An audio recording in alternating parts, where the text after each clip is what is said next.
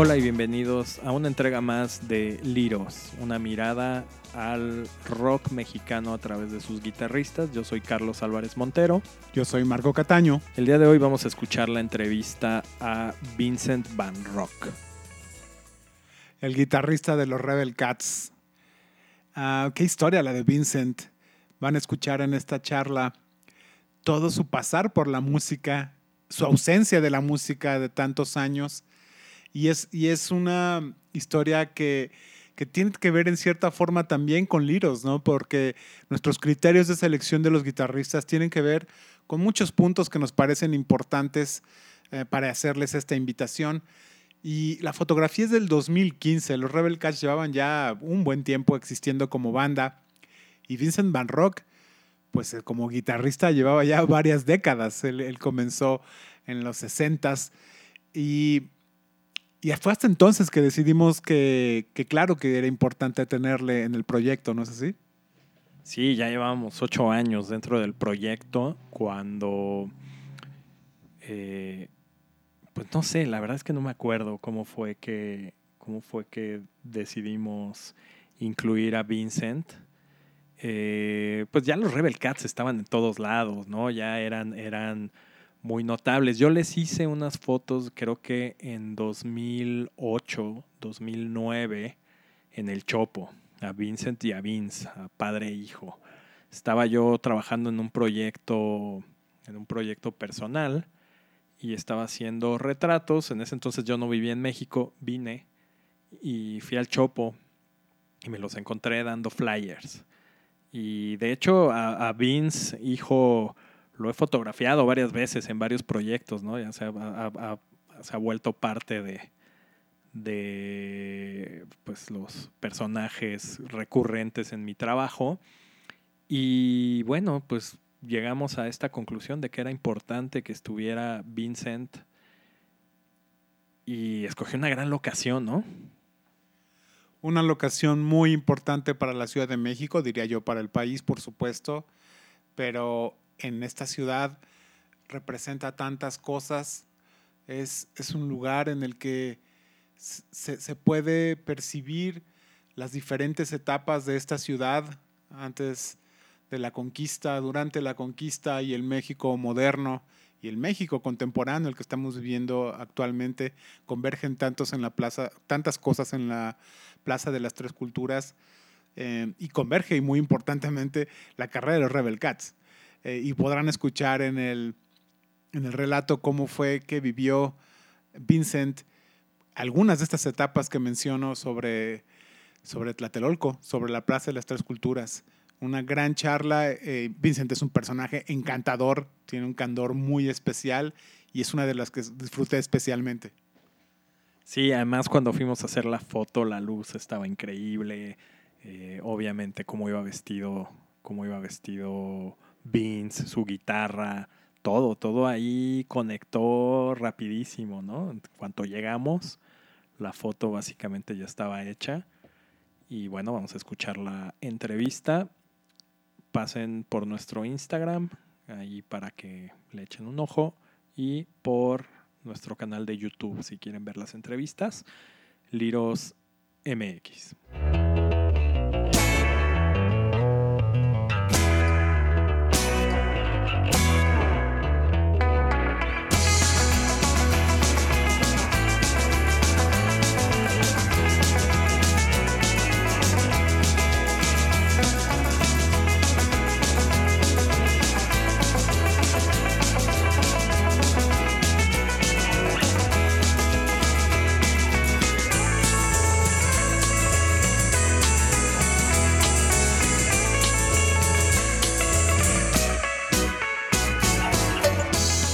Van Rock, qué gusto estar contigo. ¿Cómo te encuentras?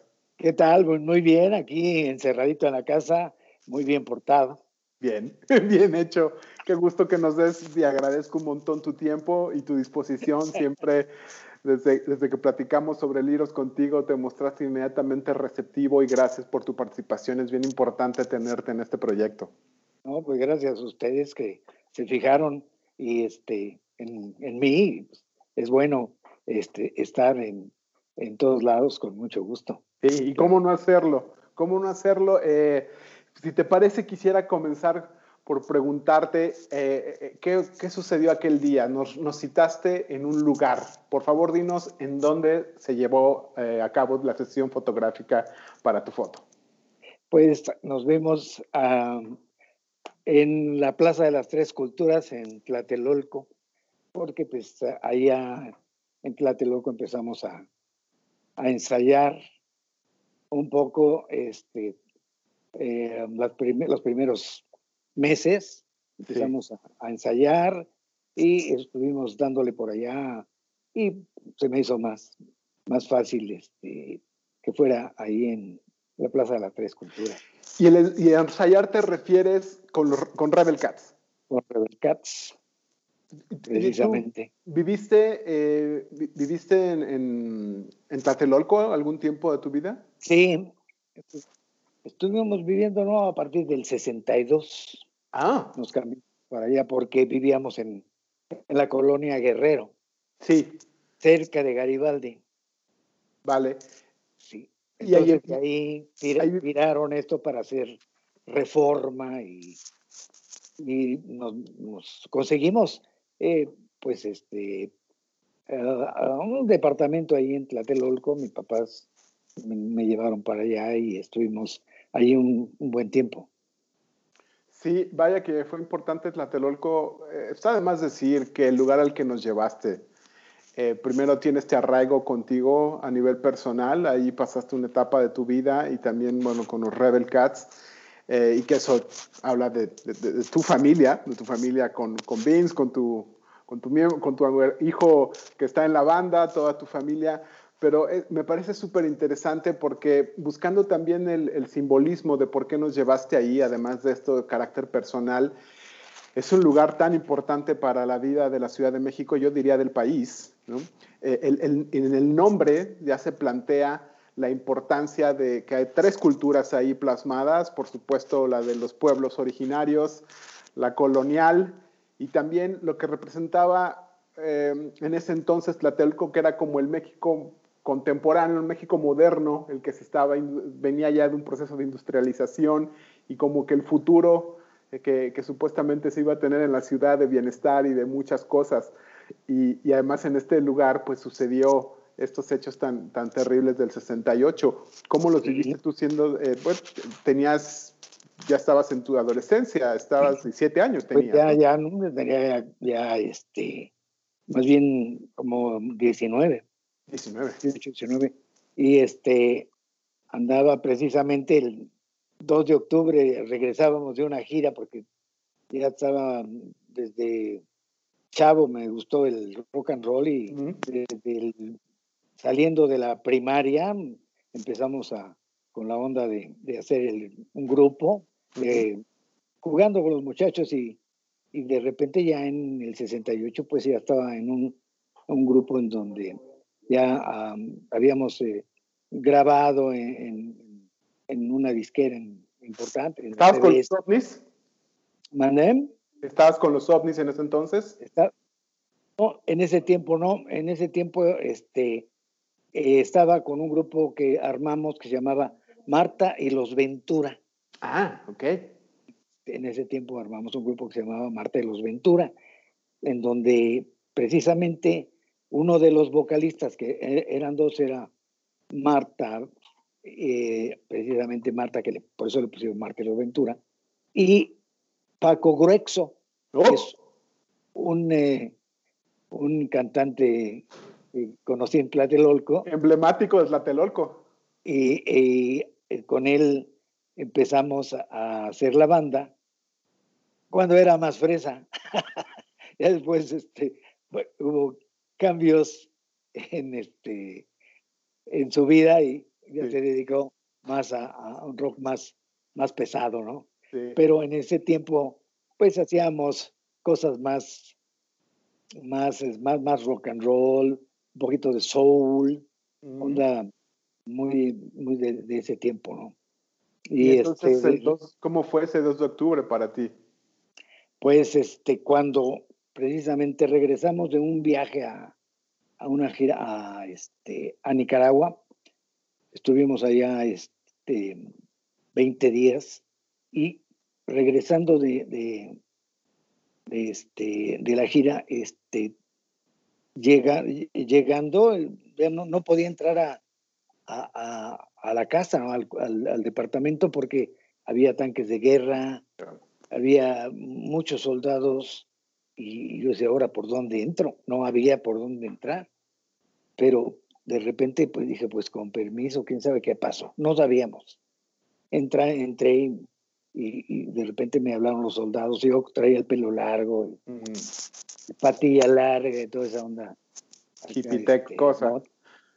Eh, y este, empezamos a hablar con los soldados. No, pues ¿a dónde van? No, pues voy a la casa. Y, pero ¿cómo? Porque le iba yo a dar la vuelta, porque estaba el, los soldados formados ya este, con su gazné blanco, muy arreglados, ¿no? Pero a un lado pasaba yo por el lado de las tres culturas, pero me, me hicieron dar la vuelta por otro, por otro lado. Entonces, ¿por qué se va por allá? Digo, pues es que de este lado este, no me dejan pasar, entonces tengo que darle la vuelta para llegar a mi departamento. Afortunadamente no traía yo la credencial de, de, de la universidad, ¿no? Claro traía yo este, la credencial de músico y con esa me dejaron pasar.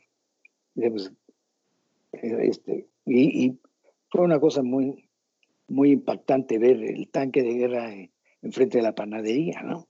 Sí. Imagínate. Y, cómo habían dejado eh, el edificio Chihuahua lleno de balazos. Yo no sabía qué había pasado hasta después. Empezar, me empezaron a contar. Así fue eso. Vaya, qué, historia. Bueno, es, es ese hecho, eh, Vincent, surge constantemente en las conversaciones que estoy teniendo con tus colegas de Liros, sobre todo los que son tus contemporáneos. Hasta este momento no han sido tantos. Eh, por ejemplo, he charlado con, con Javis de, la Revolución de Emiliano Zapata. Ah, eh, tengo que charlar con Beto Nájera de Toncho Pilatos y, y Ricardo Choa, todos guitarristas contemporáneos a ti, Batis, por supuesto, pero está de más decir que, lo que sucedió en donde estamos, en donde estás en esa fotografía, eh, y, dos años, tres años después, dos años, eh, tres años después, en el 61 en Avándaro, marcó el, el, curso de la música y de todas las expresiones de la juventud en México para el futuro. De hecho, se siguen sintiendo los efectos de eso porque guitarristas más, digamos, un poco más de mayor edad que Vince, pero todavía podríamos considerar que son sus contemporáneos, músicos de esa, todavía siguen hablando de los efectos que sucedió eso y que todavía siguen causando pues ondas en, la, en la vida del rock mexicano. Fue una época muy, muy importante, ¿no? Sí, sí, una época muy, muy bonita. Para mí fue muy bonita. Yo realmente no vi tanta cosa como yo eh, no era de tanto concierto. Mm. Realmente yo, no fui a banda.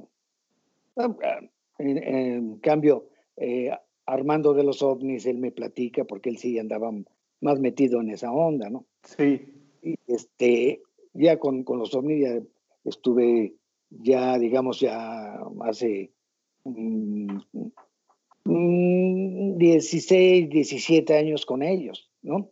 Ya hace, hace 17 años. Entonces ya, fue ya, este, ya digamos, la, la, etapa más reciente cuando estuve con, con, los ovnis. Pero yo, yo viví muy, muy a gusto y yo realmente no, vi, no viví la cuestión de las represiones para mm. tocar. Nosotros podíamos tocar en cualquier lado, no había problemas. Yo no sé dónde es donde estaban los problemas, ¿no?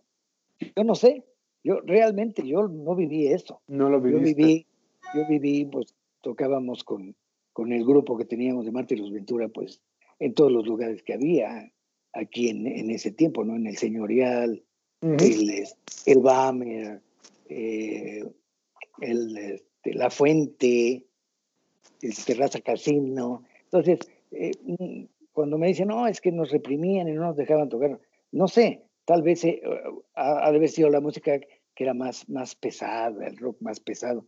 Nosotros tocábamos este, rock and roll, soul, música más, más bailable, más, mm, para fiesta, yo creo, en ese, en ese tiempo. Así es que no, no había tanto, tanta limitación para nosotros. Sí, pues, entiendo lo que dices porque incluso cuando tuve esta conversación con Javi, yo le pregunté, bueno, ¿y, qué sucedió? ¿Hubo una notificación así abierta para ustedes, las bandas de ese entonces, de que o dejaban de tocar rock and roll y se convertían en grupos románticos o, o se les acababa la carrera? Y me dijo, no, la verdad es que nunca hubo verdaderamente una notificación así, no hubo un comunicado. Lo que sí empezaron a darse cuenta, ellos como músicos, pero sobre todo sus managers, es que los empresarios dejaron de, comprarles shows a, los músicos, a los grupos que como dices, pues de pronto tenían otro estilo, que de, que de acuerdo a la represión que se vivió en aquel entonces, pues era incendiario o cuestionable, pero lo cierto es que como dices, probablemente hubo como, al igual que tú, pues varios músicos que no se dieron cuenta de eso y simplemente, bueno, fueron hechos terribles, que nuevamente siguen, seguimos hablando de ellos, eh, pero a, lo mejor en la cultura de, de, la juventud no se notó tanto, salvo en algunos casos, ¿no? Exactamente, yo creo que más, más, más eh, tal vez a, las bandas eh, que hacían canciones de protesta y cuestiones así de, de, mm, de quejas de represión. Nosotros no, nosotros cantábamos lo que como ahora con Rebel Cats, que no nos estamos pensando en, em, en la política o estamos pensando en la religión, no nos vamos a, a, esas cosas, vamos a la diversión. Sí, sí, es, más de diversión y de pasarla bien, lo cual me hace preguntarte, vámonos, digamos, 10 años, 12 años atrás, tú eras muy jovencito, eras, un, eras todavía un chavillo, pero ¿cómo, ¿cómo viviste el momento en el que el, el rock and roll o el rockabilly eh, tuvo el impacto a nivel mundial, pero particularmente en México cuando vino Bill Haley, Bill Haley a, México, que fue del 56 con Rock Around the Clock, y pues realmente cambió el mundo. Es, ese es el que le prendió la mecha. Y, y la verdad es que vino a México, podríamos decir, unos cuantos meses después. O sea, en ese entonces, en donde no existía nada de lo de ahora, Internet y, y demás, eh, las cosas pues tardaban en llegar de un lugar a otro, pero teniéndolos aquí en la frontera llegó muy rápido. ¿Cómo recuerdas ese momento que, escuchaste esa canción, por ejemplo? Pues fue una cosa muy, muy, muy padre. Eh, yo de, repente, mi hermana eh, trajo unos, unos discos y dice, mira, esto es rock and roll, este es Elvis Presley, este es Little Richard. Wow. Y Bill Haley, ¿no? Lo primero que, había. Ah, oye, pues qué bueno está. Dice, le digo, a mí no me gustaba esto en inglés porque yo oigo puro, puro ladrido, no entiendo nada. Y, pero se oye muy bien. se oye muy bien. Entonces digo, qué sabroso está este ritmo. Pero yo tenía 12 años en ese Sí. Entonces, este, pues eh, me gustó mucho y, y, me atrapó y, porque antes lo que yo oía era eh, lo que había de, chavito, a los cuatro o cinco años había mambo, que me enchinaba el cuero, ¿no? Mm. Entonces, este, eh, los panchos por las armonías de voces, y después llegó el cha-cha-cha, medio me gustaba, no me gustaba tanto como el mambo, y después llegó el rock and roll y dije, no, pues, pues está muy bueno este, este ritmo. Eh, pero pues todos los, los adultos eh, se quejaban y decían que era puro ruido, puro grito, mm. puro que Elvis Presley cacheteaba la guitarra, que no sabía cantar, que puro grito. Y yo bueno, pues yo oigo que sí está muy afinadito, ¿no? Sí, cómo no. Gran cantante, Elvis era un súper cantante. Y decía toda la gente, hablaba muy mal de él, ¿no? Entonces digo, no puede ser. Pero entonces ahí, ahí empecé a, a, este, a aficionarme por, por, el rock and roll, al grado que un día compré un pedazo de, madera y de cedro, recuerdo, y le hice la forma de la guitarra, la mandé recortar, me puse a lijarla, a ponerla muy bonito, y después me dijeron que había un lugar a donde le podían poner el brazo. Y fui, y por coincidencia, platicando con Armando de los ovnis, me dice, no me digas que fuiste ahí atrás del Blanquita que le pusieran el brazo a tu guitarra. Digo, pues sí, ahí fui. yo también hice la mía y ahí le fui a poner el brazo con el gordito, el carpintero, que era un laudero. Un laudero. y le puso el brazo a mi guitarra y así es como tuve mi primer guitarra eléctrica. al igual, lo, tomamos en cuenta porque los Low Jets, los Low Jets eh, hicieron sus guitarras y de ahí le dijimos, bueno, si ellos las hicieron y, y están tocando, ya están grabando, voy a hacer mi guitarra. Y me llevaron una guitarra de los Low Jets y dice, mira, bueno, digo, qué padre está. Pues vamos a hacer una ya. Terminamos mi guitarra y quedó muy padre. Nunca sonó porque no. ¿No tenía electrónicos? No, teníamos las, las pastillas. Pues le compramos las pastillas y ya empezó a jalar. Pues fue una cosa muy, muy padre el llegar a hacer tu guitarra porque estaba carísima. ¿Y qué forma tenía esta guitarra? ¿Era inspirada en, qué? era de cuerpo? Inspirada en un Stratocaster. En un estrato. Sí, pues sí, las primeras guitarras de cuerpo sólido. Es que es súper interesante eh, porque a ti, Vincent, tocó muy, muy, jovencito, pero era todo tan nuevo. O sea, el, efecto del rock and roll ahora de pronto, ya tantos años de distancia, y sobre todo para gente muy joven, yo creo que es muy difícil dimensionar eh, lo que sucedió cuando se escuchó por primera vez eso. A ti te llevaron, o sea, Little Richard, e, e, ese hombre que, vaya, descansa en paz, recién falleció, eh, era uno de los artistas más incendiarios que han existido en, la historia de la música. Eh, él y, Chuck Berry y Jerry Lee Lewis, es decir, todas estas cosas que, que desde hace años se le se le, digamos, se consideran como, como punk, como que transgresoras, ellos fueron los primeros en hacerlo y vaya de qué manera.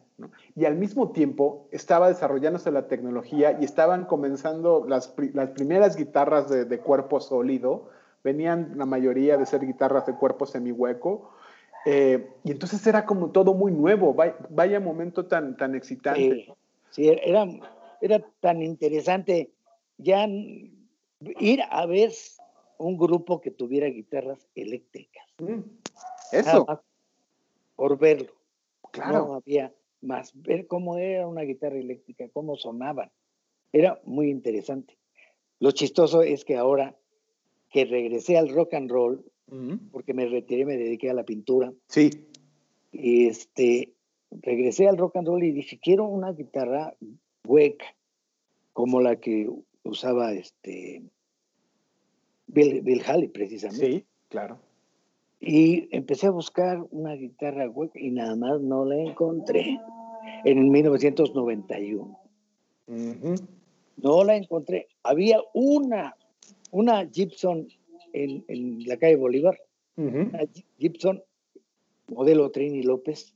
Ah, la hermosa. Preciosa. Preciosa. Muy bonita. Carísima. Sí, muy caras. era la única que el era de vintage, ¿no? Entonces dije, no, hombre, es mucho, mucho, no, no me alcanza.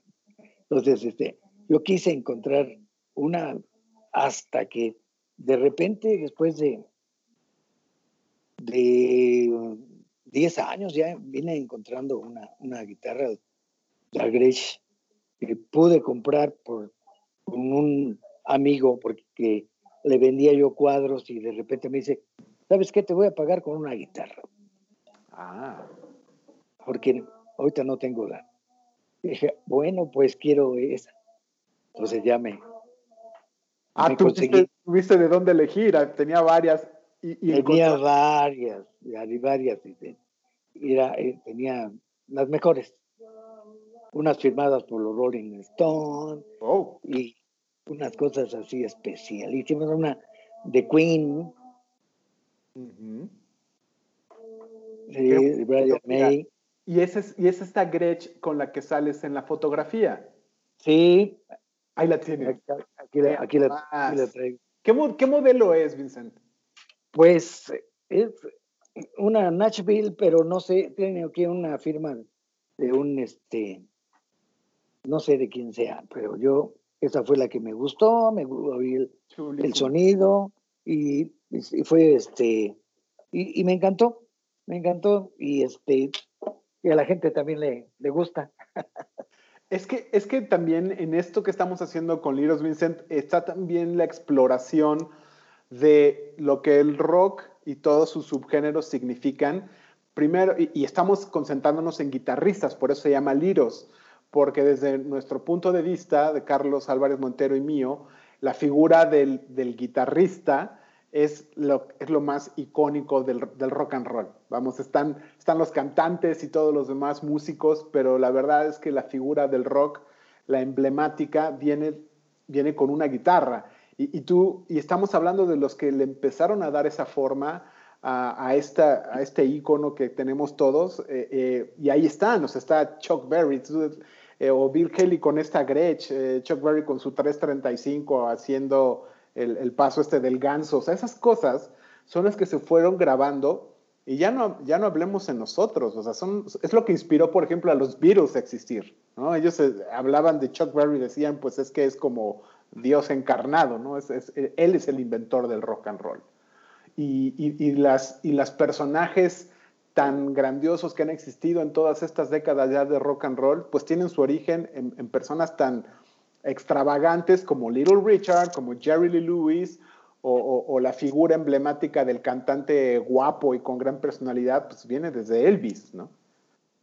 Sí, así es. Entonces todo eso te tocó a ti y, ya me dices que, fue eh, Bill Haley el que, el, que te gustó, me refiero como, como guitarrista, querías una guitarra como él. ¿Cuál, ¿Qué otros guitarristas, incluso pueden ser algunos eh, eh, mexicanos, quizás contemporáneos tuyos, te parecía que, cumplían con esa imagen icónica del guitarrista y, te atraían y te atrajeron a ti para tocar guitarra? Pues eh, de, los mexicanos, pues a mí me gustaba, pues, el que más sobresalió fue Diego de Cosío, el único que, se hizo solista, ¿no? Sí. El único que, grabó, este, bueno, cuando menos que yo sé que, que haya grabado este, eh, algunos este, discos, ¿no? Sí. También este amigo este, de los Babies, los Ávila. de los Babies, de los Ávila, también, también me, llamaba la atención, lo iba yo a ver mucho para que tocara Jinete en el Cielo, ¿no? Lo iba a oír exclusivamente, a oír esa rola. Y de los, de los, de los este, extranjeros, pues siempre el guitarrista de, de Elvis era es muy importante. Todos me han gustado mucho como guitarrista de este Brian Setzer o oh. el, guitarrista de eh, el primer guitarrista que yo le vi a, Bill Haley con con Rock Around the Clock eh, este muy muy fino no tenía una digitación muy muy limpiecita sí entonces siempre siempre me gustó este cómo, cómo tocaban. Y al principio me encantaba cómo tocaban eh, de otro género, por ejemplo, los panchos, ¿no? El requinto claro. del güero Gil, ¿no? me gustaba siempre hasta, llegaba yo a soñar que estaba tocando yo este, como un rayito de luna, ¿no? Acá. Cuando estaba yo chiquito, tenía yo apenas unos seis años y ya me compró mi, mi requinto y ahí tenía ya mi requinto. Soñaba yo con tocarlo esas canciones. Qué tremendo guitarrista eh, era el Güero Gil y cuántos guitarristas hubo de, de los, de los tríos, particularmente era imposible no fijarse en el requinto, ¿no? Que, que, es muy interesante cómo eventualmente en, el rock and roll, en el rock and roll, en el rockabilly, en el rock, en el metal y en un montón de géneros que, que vienen de esto, eh, pues la parte del requinto se hace tan importante y se convierte muy eh, emblemática de, la música, esta, la parte en la que el guitarrista muestra su, su destreza, su, calidad musical y, hace, ¿no? Sí, sí, sí, y mucho lo, lo, lo, lo, importante, lo que yo pienso, lo que yo he, he visto, a veces ah, he visto unos guitarristas muy virtuosos, maravillosos, pero a veces no transmiten nada. A veces con una sola nota, con una sola nota, se puede dar más que con 30 notas en un segundo. Totalmente. el sentimiento es lo más importante, es lo que le digo a los muchachos. Hazlo con sentimiento. Si no, transmites nada, no sirve. Sí, estoy de acuerdo contigo. Y de pronto en el rockabilly eh, no se presenta tanto la situación de los guitarristas que quieren tocar 10.000 notas por, por, minuto, que eso es muy, por ejemplo, del metal. Eh, eso sucede frecuentemente y ya he tenido también en las conversaciones con tus colegas, sobre todo los que vienen del metal, eh, pues justamente lo que acabas de decir. Y eso me lleva a hablar del tono de la guitarra, el tono del guitarrista que, obviamente tiene que ver con su instrumento, pero sobre todo es lo que dices, que, llevas en las manos y que está conectado de las manos y, los dedos a, tu inspiración, a tu corazón, a lo que estás queriendo transmitir. Sí, así es. Por ejemplo, eh, Santana, esa forma de esto, esto, tener un estilo, es lo, lo, lo, lo que uno siempre busca y sí. E, el estilo llega solo cuando uno trabaja y trabaja y trabaja y trabaja. Santana es uno de esos guitarristas de una nota. Por ejemplo, la primera nota de Black, de, Black Magic Woman ya es Santana. Déjalo. Una nota. es, una, una sola nota. eso es increíble. Y, es que en esta búsqueda, Vincent, de, que estamos haciendo, y le llamo búsqueda a lo que estamos haciendo con Liros, porque algo muy importante para nosotros es generar este, eh, esta acción de, recordar y también de reconocimiento a todas ya las décadas que hay de rock mexicano eh, y que hay un montón de guitarristas muy importantes y que han hecho, y, hablamos de Santana y Santana hizo principalmente su carrera en Estados Unidos, pero digamos que se le considera como parte de, de México y él se considera así. Pero hay un montón de guitarristas bien buenos, de, contemporáneos a ti, como te decía Javis Martín del Campo, me parece un, guitarrista estupendo, eh, por supuesto, em, em, se, me fue, este, bueno, ya, dije a, Beto Nájera, de Toncho Pilatos, a Ricardo Ochoa, y hay una evolución de, a lo largo de ya la historia del rock eh, en donde realmente hay exponentes muy buenos en México de la, de la guitarra. Y, te quiero preguntar, eh, estabas en el 68 tocando con tu banda y, y, estabas, bueno, eventualmente te dedicaste a la pintura. ¿Cuántos años fueron de, de pintura y de donde, si es que esto sucedió, dejaste la guitarra o, o, siempre estuviste tocando al mismo, de ser, al mismo tiempo de ser pintor? Pues eh, de, dejé Em, a, un, a un ladito la guitarra. Okay. A un ladito. Porque siempre tuve, em, siempre me buscaron los amigos y, y siempre teníamos un, un grupo, pues ahora sí, de aficionados. Ya. Para, para la chorcha, para jugar. y, y, pues este, yo me dedicaba a, a los cuadros, empecé a hacer exposiciones, ya, estaba muy, muy a gusto, me iba muy bien.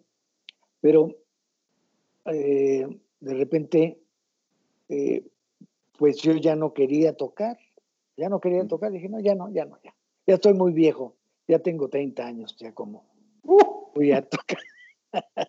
Entonces, este, me, me, me casé y entonces me, decidí, me dice mi esposa, no, tú tienes que seguir tocando. Qué bien.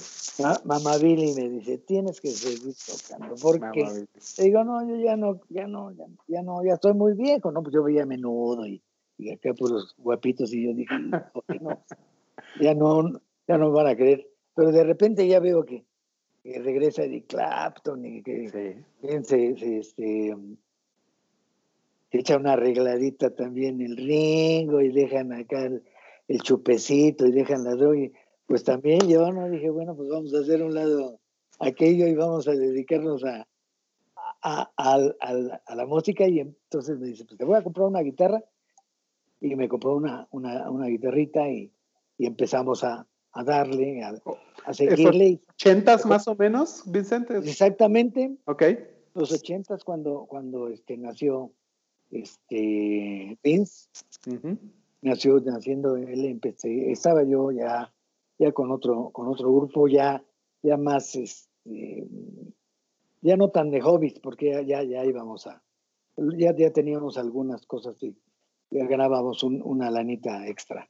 Entonces, pero también no era ah, como para grabar, hacer discos, hacer canciones. No, son presentaciones de, como dicen ahora, los moles y, y este bodas y bautizos. sí. sí. Entonces, este, pues ahí, ahí la seguíamos cotorreando y yo seguía con mis cuadros. Pero pues de repente eh, dije, no, pues como que, como que acá ni te aplauden ni nada. Sí. Definitivamente, ¿no? Llegas a, tocar y pues, ni te fuman. Y dije, no, pues así no. Ya me retiré de, de eso, de, de, de, la música este, versátil. Y dije, no, no, no. y solo estaba en ese grupo para tocar los cinco rock and rolls de, la, de, la, fiesta, ¿no? El momento inevitable del rock and roll que llega. Entonces, ya, ya, ahora sí, ya, ya. Pero para eso me tenía que chutar cinco horas. Y yo ya la tercera hora ya estaba medio guanco. Sí. Ya no aguantaba. Entonces ya dejé eso. Y entonces, ya después en el. Pasó el tiempo y ya en el 2002 eh, encontré unos amigos y este, empecé, empezamos otra vez a, a tocar un grupo con el que donde entró este Vince y al mismo tiempo estaba tocando con los ovnis. Ajá. ¿Cómo se llama ese grupo, eh, además de los ovnis? El, el, grupo donde entró Vince se, llamaban los Alley, Cats. Ah, los gatos del callejón. Ya había, ya había la temática de los gatos. De los gatos. Entonces él llegó y empezó a, a revolucionar todo este relajo mientras yo tocaba con, con los ovnis en, en, bares y cantinas y todas estas cosas. Y, y muy, muy, muy a gusto con, con los ovnis. Pero de repente, con el otro grupo, eh, llegó Vince y llegó a, a, revolucionar todo. ¿Sabes qué? Que no, con, con, con bajo eléctrico, no. Con bajo, con trabajo. Entonces, hay que comprar un contrabajo y este, aprender a tocarlo y con, con, con, bajo eléctrico no, no, no, suena. Entonces, los otros, pues no, pues cómo voy a aprender a tocar esto y está muy incómodo y en qué lo voy a subir y, no, y además se tienen que cortar el pelo, yo traía el pelo largo, bigote de chopper, acá patilla larga. Sí. Y este, entonces, este, no quisieron entrarle a hacer nuevo rock and roll, okay. hacer nuevas canciones. Entonces yo le dije, sí, sí, yo, yo sí, sí, me, me, interesa esa, esa onda, vamos a hacer. Y entonces, este, éramos cinco, dos de ellos no quisieron, nos jalamos al cantante y los tres armamos el, los Rebel Cats. El cantante, Vince en la batería y yo en la guitarra y empezamos a, jalar. Y de repente se nos empezó a ir mucho mejor. Sí. Tocando menos tiempo, ganando más. Dije, bueno, pues este, pues aquí estoy bien. Y empezamos a, a, darle a los Rebel Cats. Sí, ya Rebel Cats son, eh, si estoy en lo correcto, 2005 es la fecha que habitualmente. En 2005 empezamos. Empezamos y... Sí, sí, eh, ahí, ahí fue cuando, cuando fuimos precisamente, lo, lo, lo cuento desde el día que compramos el contrabajo. fuimos a, a, buscar un contrabajo que no, no conseguíamos aquí. más bien andábamos buscando un tololoche, sí, un tololoche. que era lo más barato, porque un contrabajo de los para sinfónica, pues sí, ahí en la eh, eh, en la casa de, música, ¿no? En, la Bergkamp. En la Bergkamp, digo, vamos a ahí, pero nos cuesta, nos costaba en ese tiempo que 45 mil pesos. Sí, claro. Este nos costó este, como 800 pesos. Dije, bueno, pues al. Con ese, como que estaba medio barrida la maquinaria y todo, pero ahí con un papel quedaba bien y ya. Entonces empezamos con ese, contra, con ese tololoche, empezamos a trabajar y nos empezó a ir muy bien. No teníamos amplificador, yo nada más tenía un, un, buen amplificador, pero el del contrabajo no, no tenía, pero ahí... ¿Con qué guitarra estabas tocando en ese entonces? ¿Qué, qué, cuál era tu guitarra? Tenía una, una, este, todavía la tengo, es un, una Ibanez este, ah, Deluxe. una Ibanez tipo Les Paul, te he visto con ella. Tipo Les Paul, suena muy, muy padre. Buena. Sí, es como la dorada. Esa es una copia, la dorada.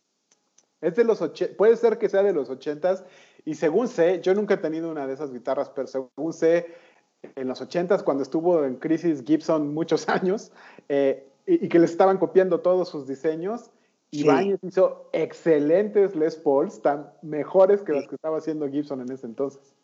Sí, sí, eso, fue. Y esa yo, yo la compré en el, en el 81 precisamente, ah. pero ya, ya, ya estaba vieja. Ya.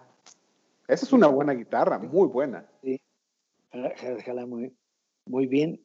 Y este, les dije, ay, pues qué padre, porque traía, traía Gibson ahí, pero no era Gibson, le, le, le elige y, le salió el...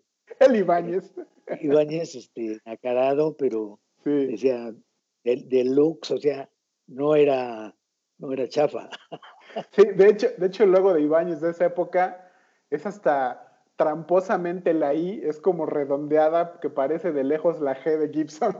Sí, sí, pero está, muy buena, muy buena. Sí, es una gran guitarra. Y Vincent, eh, de pronto esta es una, una, pregunta más para Vince, pero eh, definitivamente eh, la carrera de Rebel Cats pues va junto con pegado, pero regresando un poco a lo de Ali Cats, Em, ¿de dónde venía este, deseo de, hacer rockabilly para alguien tan joven en ese, en ese entonces como, como Vince? Eh, obviamente tú con tu carrera, ¿cuál era el ambiente musical en casa eh, eh, y, para que tuvieran este deseo de hacer una banda rockabilly en plenos 2000? Pues siempre oyó rock and roll acá en, casa, ¿no? Siempre yo rock and roll. Y cuando él, él tenía una banda con sus cuates y la, agarraban de pachanga para ensayar y pura cerveza. Pero él, tocaba eh, punk. Y del punk llegó al psychobilly. claro. Empezó a, tocar le gustó el psychobilly y del psychobilly llegó al rockabilly. Eh. Y entonces este, fue cuando em, uh, oía los discos de los Misfits, de, de, de, de, covers de, rolas cincuenteras con los Misfits y con otros grupos. Y este, empezó a, a ver que, que, que le gustaba esa onda. Por eso él dice, oye, pues este, te falta el baterista, pues yo voy. Porque ya no, se nos fue el baterista y en el grupo de los Alley Cats. Y él dice, yo, yo lento, le digo, si, te gusta, pues órale. No, pues yo me la sé, órale. Entonces entró, pero llegó a hacer la revolución y aquellos ya no se sintieron a gusto. Claro que ahorita están arrepentidos, ¿no? sí, claro. Ni modo. Así fue. Y, es modo. Ya, puedo imaginar entonces, claro, eh, eh, hace mucho sentido el camino del punk al psychobilly, al rockabilly, o fue como, como regresando en el, pasado y sintetizando, porque el rockabilly ha inspirado un montón de géneros y además se cruzan de forma muy interesante, ¿no?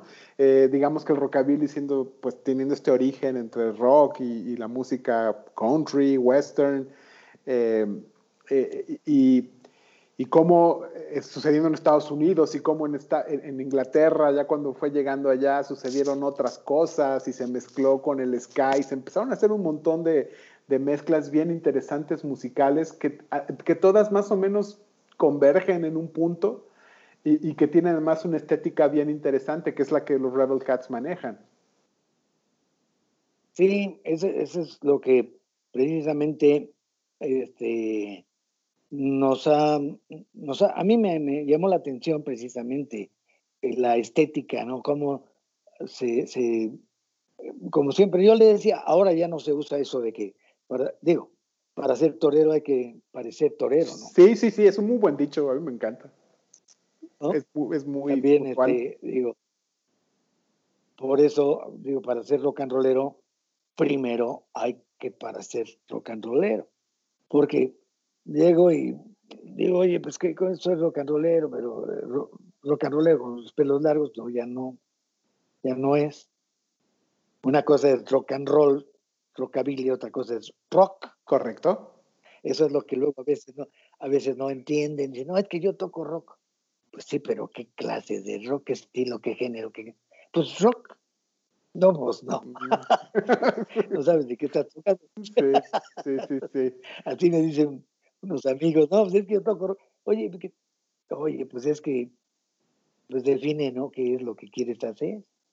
Porque me llegan a preguntar, oye, ¿qué hago para esto, para el otro? Digo, bueno, pues este, agarra un camino, porque si no hay un camino, es muy difícil. Es que yo toco de todo. Les, pasaría o les pasa lo que me pasaba a mí con, con la pintura. Yo, yo, yo, yo pinto de todo. Y llegué y pinté de todo y, y no vendía nada. ¿Por qué? Porque no hay un estilo. Cuando de repente agarro un camino, entonces empiezo a pintar un, tamaño, un formato, un colorido, un, tema, eh, ya pude hacer una exposición, porque ya no era un todólogo, ya tenía un estilo. Entonces ya la gente me buscaba, ¿por qué? Pinto bailarinas, pinto, eh, pinta bailarinas de diferentes eh, formatos, de diferentes técnicas, pero ya tiene un estilo. Entonces, ya digo, no puedes eh, ser todólogo. Ah, es que yo soy versátil. Ah, no, pues ya te llevo la fregada porque. No, pues un guitarrista versátil para muy difícil, versátil, muy difícil. Para, grupo versátil. Y, es que es muy importante en, en, el rock y todos sus subgéneros, como bien dices, eh, eh, decir rock es ya bien indefinido, hay tantas cosas, hay tantas influencias y el rock es como una como un paraguas donde debajo hay un montón de, cosas diferentes y, mezcla, pero lo, que dices me, interesa mucho porque es parte de la búsqueda de este proyecto, el que el, rock tiene, por supuesto, la, la, música, es por donde entra y ese es el motor de todo, pero la parte visual y la parte de la identidad, eh, de cómo se presentan los músicos, es muy importante. Y los Rebel Cats lo tienen muy, muy, muy claro y muy pulido. Eh, pues ese es, para nosotros es muy importante, como decimos que la música también entra por los ojos y este, en realidad así es, si este, mm, precisamente todas esas cosas las veía yo platicando con, con, Jaime de los ovnis, ¿no? Mm. decía, sí, pues es que tenemos que llegar uniformados, tenemos que llegar arreglados, porque yo veo que las bandas se bajan como, algunas bandas se bajan como, se bajan, llegan, se suben al escenario como bajándose del metro, ¿no? Sí. Bueno, digo, así les gusta a ellos. A nosotros nos gusta eh, darles ah, un, respeto al público, eh, arreglarnos para ir a, a, una fiesta, para que nos vean lo mejor posible.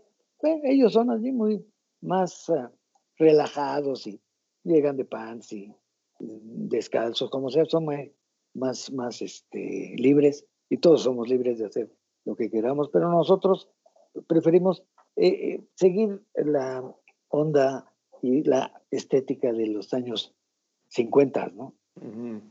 Sí, que es, que es fantástica y, que nuevamente está muy bien presentada en, los Rebel Cats.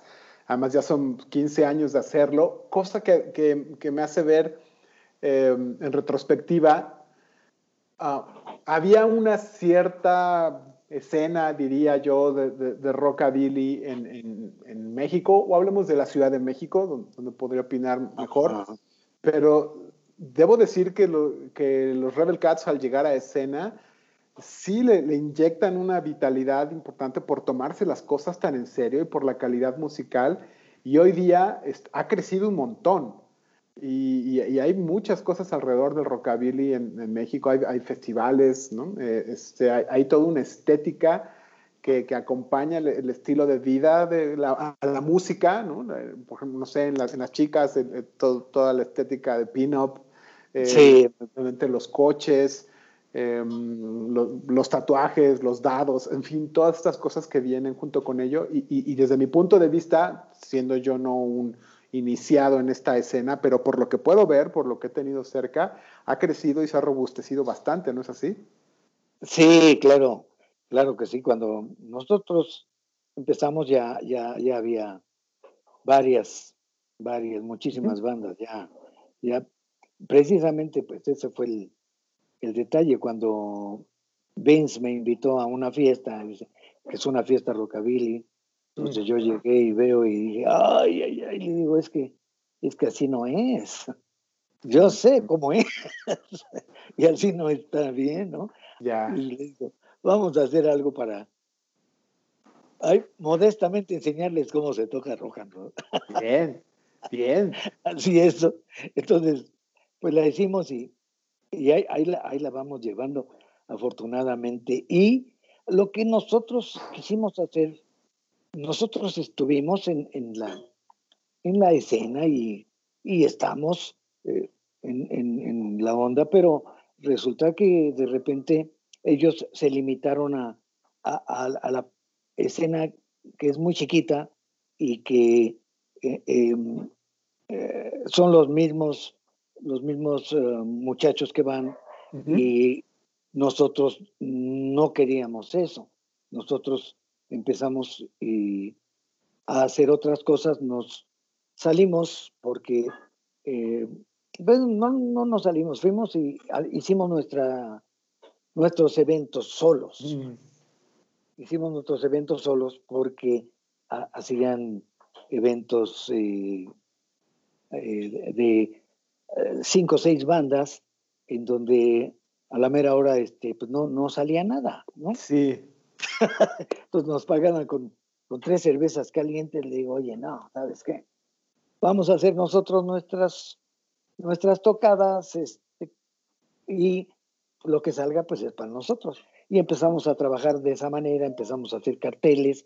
Eh, Vince, como es el diseñador, sí. él me puso a hacer los flyers y los carteles, empezamos a pegar carteles en, en todo México y empezamos a, a, lograr que nos conociera la gente hasta que de pronto ya nos hablaban eh, los, los, lugares como el Imperial sí.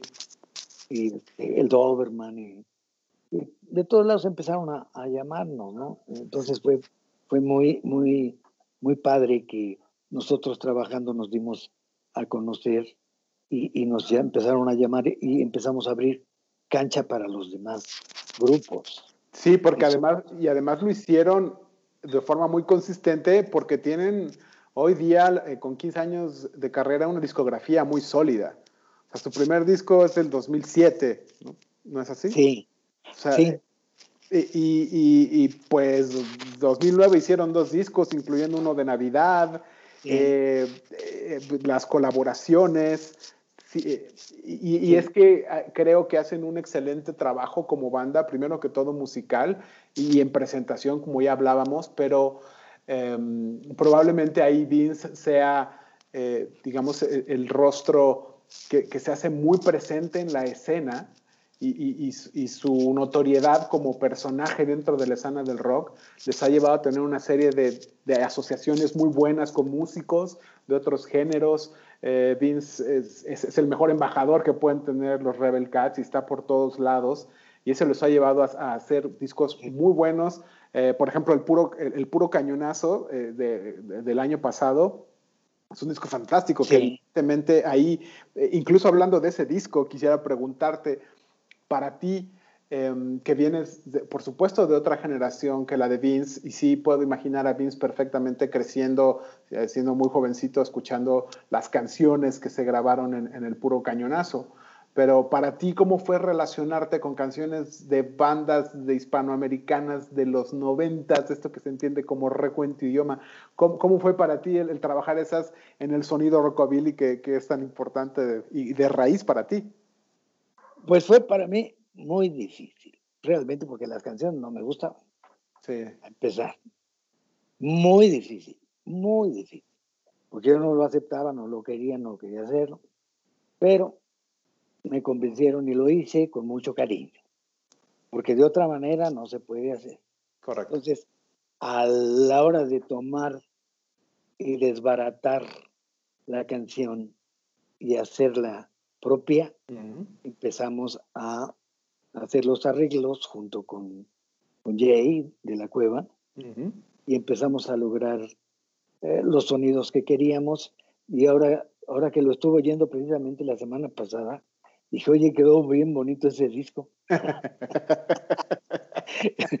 sí, porque todas las cosas que, hice sonaron, porque hay veces que haces, grabas cosas y de repente ya en el disco dices, oye, ya no oigo lo que hice ahí, ¿qué pasó? ¿No? Entonces, esta vez fue una, una experiencia muy difícil, mm. porque además nos llevó bueno, nosotros lo hicimos rápido, pero lo que fue la cuestión, este, ya de, la postproducción, ya la mezcla y todo eso.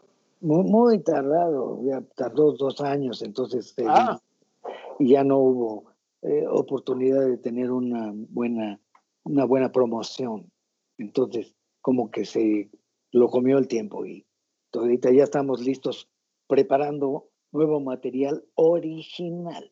Uh, buenísimo, fantástico. ¿Y por qué?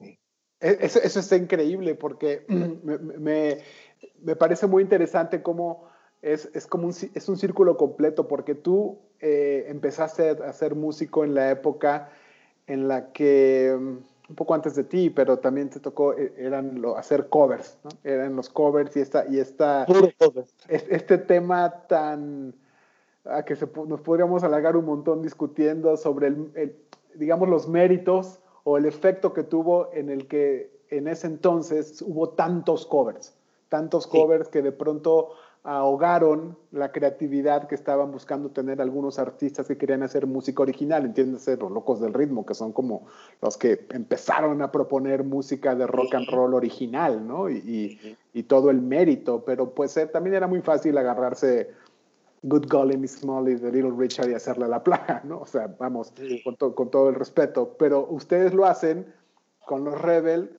Cats, pero pues tienen una discografía de música original. Te, escriben sus canciones. Sí. Y ahora vienen con otro disco inédito. es, fantástico. Esa es una carrera muy sólida y muy bien, muy bien planeada. Sí, no, el, el, el problema pues, que tenemos es que hemos he estado cambiando músicos desde el principio. Luego, luego, el primer año tuvimos que cambiar un elemento, después entró otro, otro año, después otro, otro año, y así nos hemos llevado como 20. Y sin embargo, el sonido lo tenemos que seguir conservando. Sí. Ahorita ya la banda, ya tenemos ahorita tres años con la, con la banda, con, somos seis. ya. somos seis. El, saxofón, piano, otra guitarra, este, pins y yo. ¿Qué me faltó? Me faltó un. por ahí está. Aparte se llega a las tocadas. está bien, bueno. El piano, el piano, saxofón, guitarra, otra guitarra, batería, ¿y qué? ¿Qué más falta? Yo estoy viendo, así Pronto es la presencia tan grande de Mama Billy que, que piensa que está en la banda. así, así ya, ella es la que me faltaba. No, qué, qué, qué, bien, Vincent, pero de igual forma, este, así como ha crecido los Rebel Cats en, como familia, es otro proyecto que es el Vincent Van Rock Trio, ¿no? Y ahí son trío cuatro, porque a veces he visto de Exactamente. Es, es, que empezamos, pero empezamos tres. Sí, este proyecto está buenísimo. Platícame, ¿por qué, en qué momento sentiste el deseo de hacer algo adicional a, a, los Rebel Cats? Que creo que te, te, presentaste en Sociedad en el 2016 y tienes un disco también del año pasado con, con Vincent Van Rock Trio. ¿De dónde vienen estas ganas de hacer este grupo? Sí, bueno, lo hicimos porque precisamente este, uh, a Vince, eh, uh, en, en, los shows no, no, no hay oportunidad de tocar mis rolas, ¿no? De las instrumentales. Entonces tocamos una, pero no hay mucha oportunidad porque dicen, no, vamos a meter otra más ponchadas. Ok. Entonces les dije a los muchachos, precisamente a los de los Omni, y a este, bueno, era, éramos tres porque estaba Juanito, el baterista de los Gliders, que tocaban, los que tocaron La Llorona Loca. Este, estaba Juanito en baterista, este, y Jaime en el bajo y yo, nada más éramos los tres. Pero Juanito se puso mal, eh, perdió el oído. Ya. Y entonces este, ya no pudo seguir y eso lo habíamos hecho para, para él también, para tocar nuestras rolas, para poder tocar mis rolas y, y que él siguiera. Le, le, le, estábamos echando muchas ganas, entonces ya de repente ya no pudimos seguir tocando por Juanito, que era el baterista, y eh, entró este, una, una baterista, Dulce, Candy, y después metimos al otro guitarrista de, de, los ovnis, y ahora ya no les gusta que se diga Vincent Barrock y su trío, entonces dice, déjale así, Vincent Barrock trío. Ah, no, es el primer trío de cuatro. Así déjale. Claro.